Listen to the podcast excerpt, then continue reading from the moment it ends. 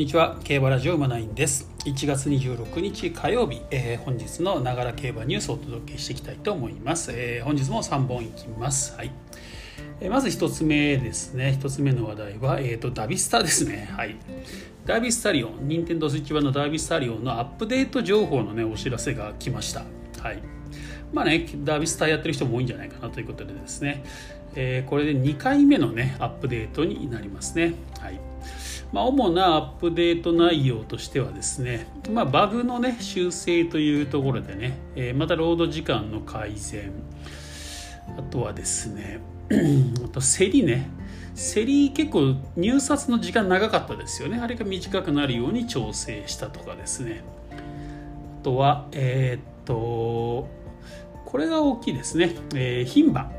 繁殖牝馬がね一度買ってしまうともうなかなか出てこなくなるという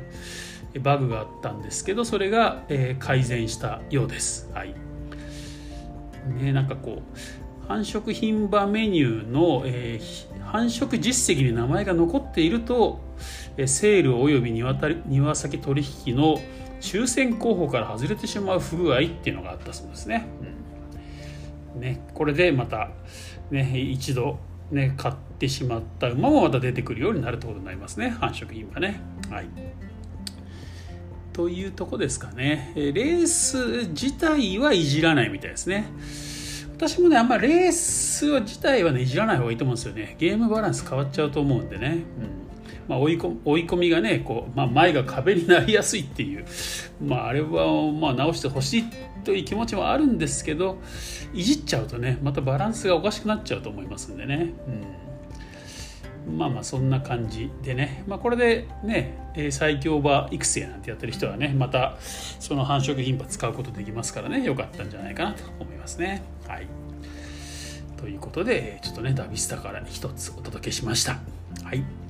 で2つ目、え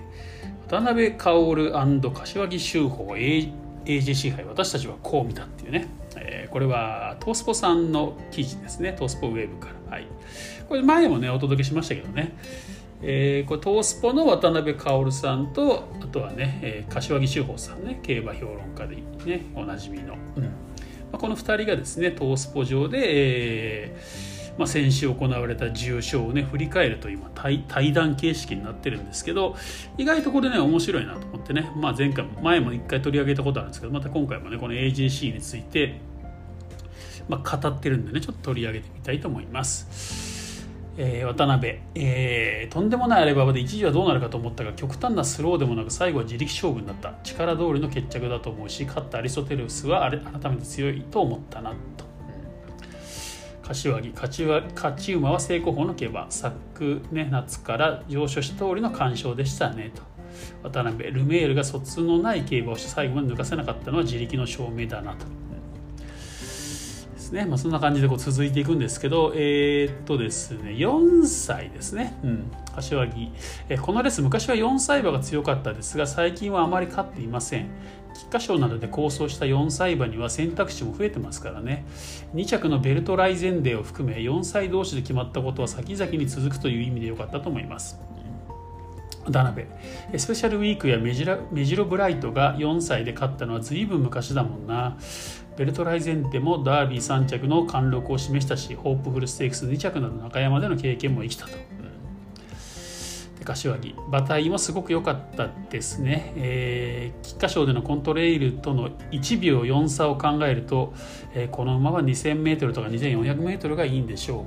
う。それにしてもクラシック構想組が1着2着。4歳は弱いなんて言われていましたがその意味でも4歳世代を褒めたいです、うん渡辺一方で里のフラッグは菊花賞3着といっても12着とは3馬身半3馬身半差だった、え今日は力の差が出た感じだな、柏木、出来は出来は良かったので内枠もかわいそうでした、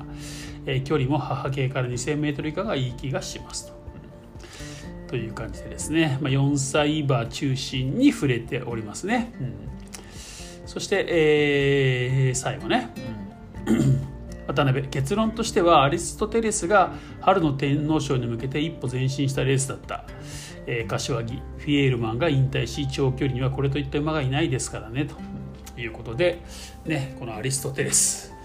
まあ、一躍ね、えーまあ、長距離路線ねこの春の天皇賞に向けてね主役に躍り出たと、うん、いうところですかね。はい、これは昨日もねお伝えしましたけどねもう一戦挟んで、ね、もう一戦阪神大商店かね、えー、もう一人です。何でしたっけ？日経日経かな、うん。まあ、中山かねえー、どこになるんですかね？阪神大賞っていうのはね、うん、まあそのどっちかを挟んで春の天皇賞に行くみたいなね、うん、まあ、そんな話しております。はい。まあ、今回ねやっぱり出来不十分だったみたいですねやっぱりね、うん、まだ重重め残りというかね、うん。中でも中でも勝ったっていうところはねやっぱちょっと期待できるかなと。だからまあ次回はちょっと両馬場でまた結果を残してねそこから万全な状態で春の天皇賞にねここがやっぱり今年の春の、えーまあ、ピークというかね,、まあね、狙いどころなんでしょうね、まあ、他の春の大阪杯とかそういうのところは考えてないようです。はいということでですね、まあ、4歳ね、コントレイル以外は弱いと言われてましたけど、まあ、そんなことないのかなっていう感じになってきてますね、雰囲気的にね。ただまあ、よくよく考えるとね、4歳が弱いというか、その上、5歳、6歳にも別に強い馬いないんですよね。うん。強い馬いないんですよね。だからまあまあそういうことかなって感じしますよね。別に強いとか弱いじゃなくて。なんかやっぱ全体的にボバの強い馬がいないってことですよね。うんまあ、これは、まあ、いろんなねあると思うんですけどね要因がね。うん、やっぱりこう競馬が年々こう早熟傾向っていうんですかね。6, 6月からね新馬戦がスタートしてですね、うん、しかも馬房の数も限られてるってことがあってもう6月からねやっぱり勝てる馬っていうね。2歳の6月から勝てる馬っていうかそういう、まあ、早熟の血統の方が好まれるっていうかね、まあ、育成もそうですよね。うん、っていうふうに競馬界がなってきて、まあ、そこでねやっぱり2歳3歳で、まあ、無理して使ってまあ引退みたいなね、まあ、そういうまあもう増えてきてるんだろうなというね。うん。結局結局ねこの万世傾向の血統っていうのは好まれないくなっちゃってるんですよね多分ね、うん。まあ、そういうところもあってですね、えー、こう小馬小馬になって強い馬っていうのはなかなか出てこないっていうかね、うん、まあそんな状況になってるのかなと思います。はい。では3つ目ですね。はい、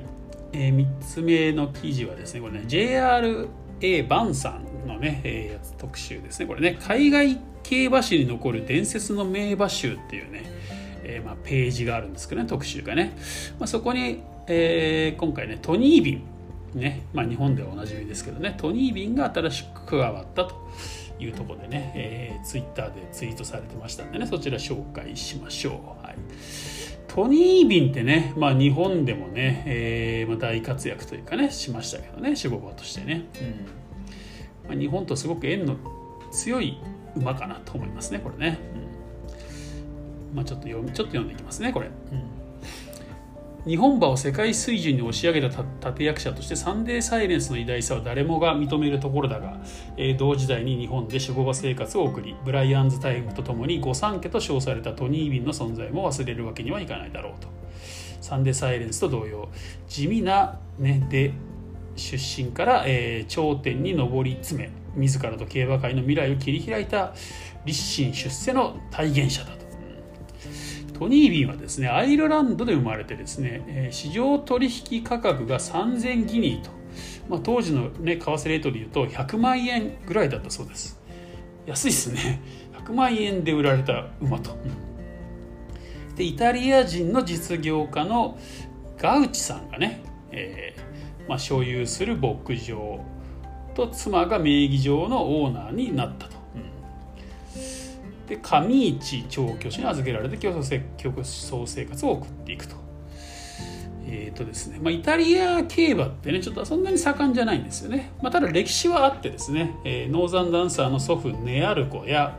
えー、16戦無敗の凱旋門商売リボーとかね、うん、両馬の生産者で歴史的馬産家のテシオフェデリコ・テシオですね。これね。本当もう超有名人ですね。これね、うん。などね近代競馬に不可欠なピースを要所で提供してきたと。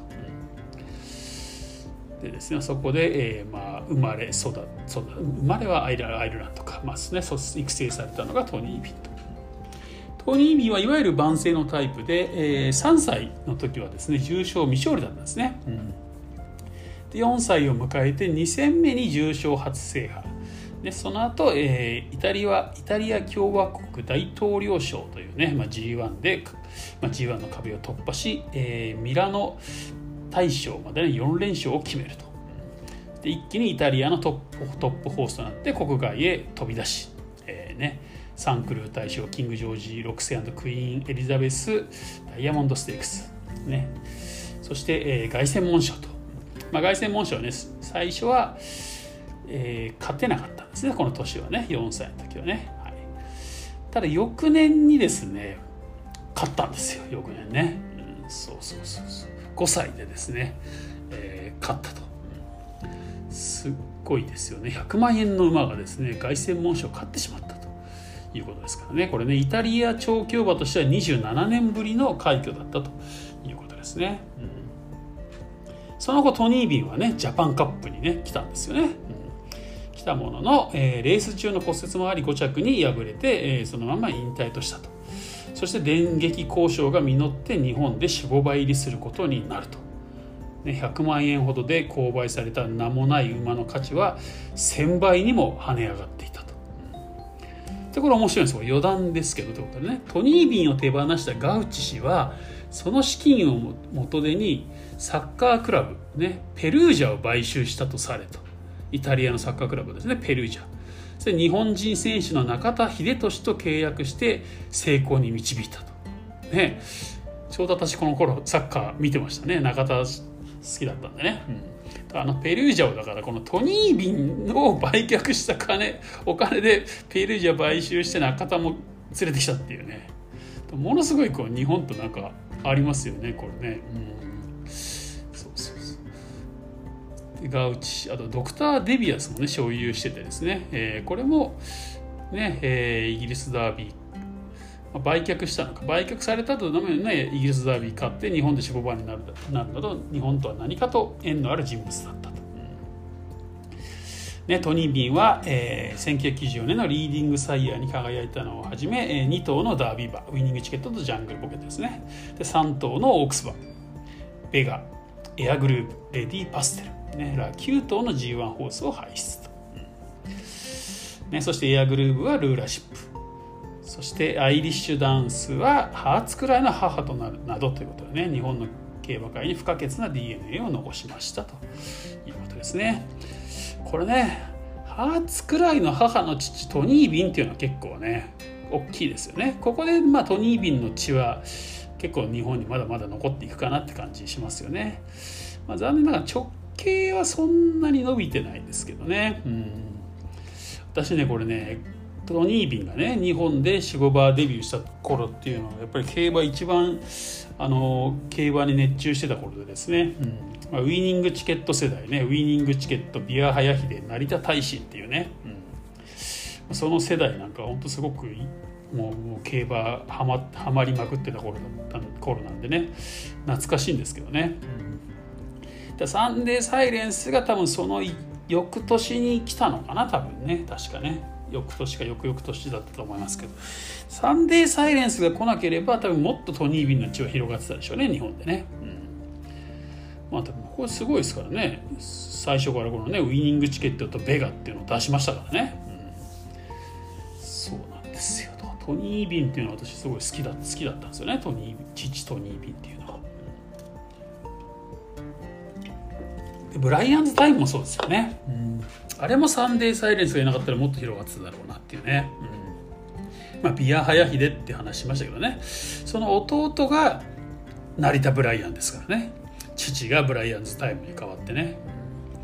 あの兄弟っていうのは相当強いですよね。ビアハヤヒデと成田ブライアンの兄弟っていうのは。ね本当にここら辺のの時代の競馬っていうのは面白かったなっていうふうに思いますね。うん。まあ、その後ねサンデーサイレンスが出てきてね。まあもうトニー・ビンとかブライアンズタイムが来た時点でおすごい守護馬が来たなっって思ってたんですけどそれをさらに上回るね、まあ、インパクトを残したのがサンデーサイレンスでね。そしてその数年後にね、まあ、ディープインパクトっていうのが出てきてねもう完全にこのサンデーサイレンス系が日本をね席巻したっていうね形になって、まあ、その中でね、まあ、ちょっとこのトニー・ビンとかねブライアンズ・タイム、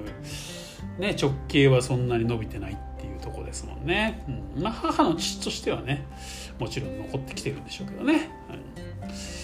ということでですねはい。まあねこのなペルージャとかとねちょっと関係してるとは思わなかったんでねすごく日本と縁が深いなと、うん、そしてねさっき言いましたけどねちょっと万世の馬が今ねコバで活躍する馬いないっていう、まあ、言いましたけどね。まあそういう意味ではトニー・ビンの血を引いてる、えー、ハーツくらいね、やっぱハーツくらい3区ってやっぱ万世。早くからも活躍できるけど、えー、コバになってからも成長するっていうのはやっぱこれ間違いなくねトニー・ビンの血だと思うんですよね。まあ、そういう意味でねやっぱこのハーツくらいの地っていうのはすごく貴重かなっていうね、ねやっぱハまだまだハーツくらい3区っていうのも走ってますからね、うん、ハーツくらい3区っていうねまた母の父としてもねすごくこれからも、まあ、影響をね及ぼしていくだろうなと思います。はいということでね今日はね、えー、このねまあ歴史海外競馬史に残る伝説の名馬集っていうところからねトニービンをお届けしました。まあ、これこうやってねなんかねちょっとねいろんな馬をね、えー、振り返るというかね、まあ、紹介していくっていうのはなかなか面白いかなと思いますのでねまた折を見てねやいろんな馬をね取り上げていきたいかなと思います。ということで、えー、本日のながらニュース、ながら競馬ニュースは以上になります。えー、それではまた次回お会いしましょう。さようなら。